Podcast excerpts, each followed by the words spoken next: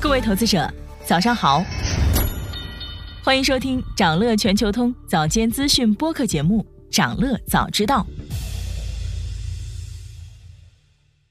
今天我们来聊聊造车新势力六月成绩单。二零二三年过半，曾经霸榜前三的魏小李格局土崩瓦解。具体来看，六月理想汽车交付三万两千五百七十五辆，月度交付首次突破三万辆，坐稳新势力销冠的位置。哪吒汽车六月交付一万两千一百三十二辆，环比下滑近百分之七，掉到了榜单第三位。蔚来汽车降价效应显著，六月交付新车一万零七百零七辆，环比增长百分之七十四。重回万辆俱乐部，排名上升到第四位，超过极客和小鹏汽车。目前榜单的第五位和第六位分别是极客和小鹏汽车。极客六月交付一万零六百二十辆，同比增长百分之一百四十六点九，今年首次冲进万辆俱乐部。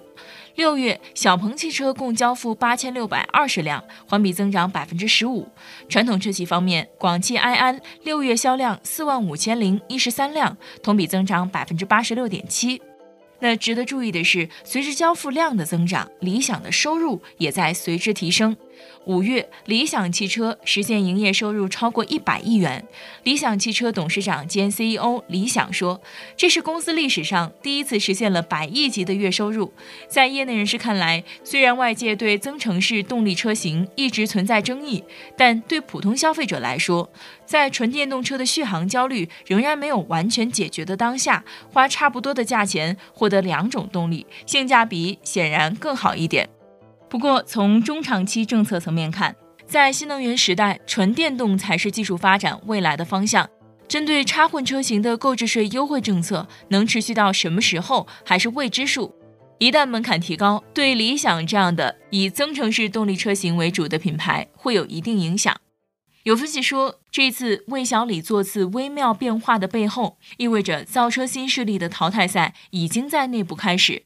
曾经位列第二梯队的一些新势力开始崭露头角，比如取代蔚来和小鹏六月造车新势力交付榜前三位置的是哪吒和领跑。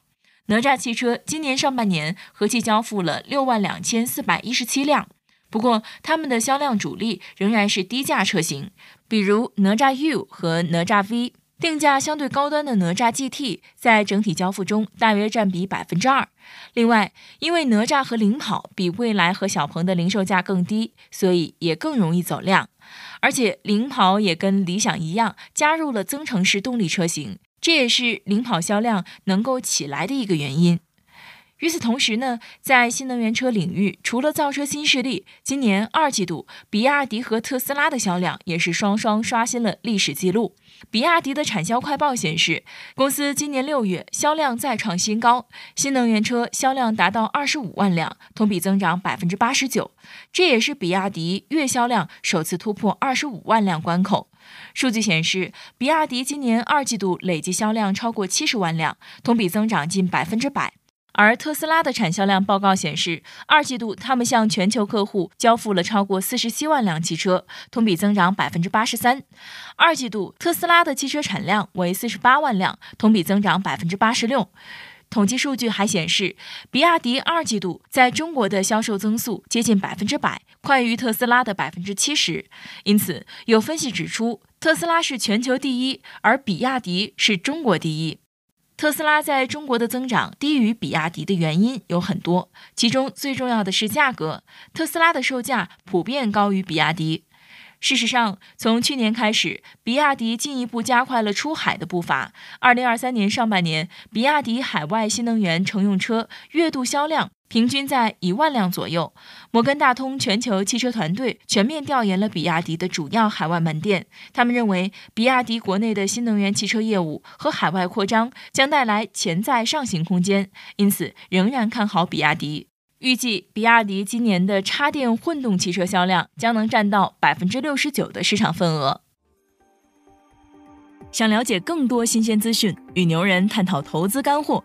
现在就点击节目 show notes 中的链接，进入掌乐全球通 app。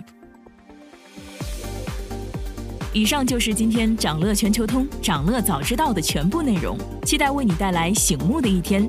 我们将持续关注明星公司和全球宏观重要事件，也期待你的订阅。我们明早再见。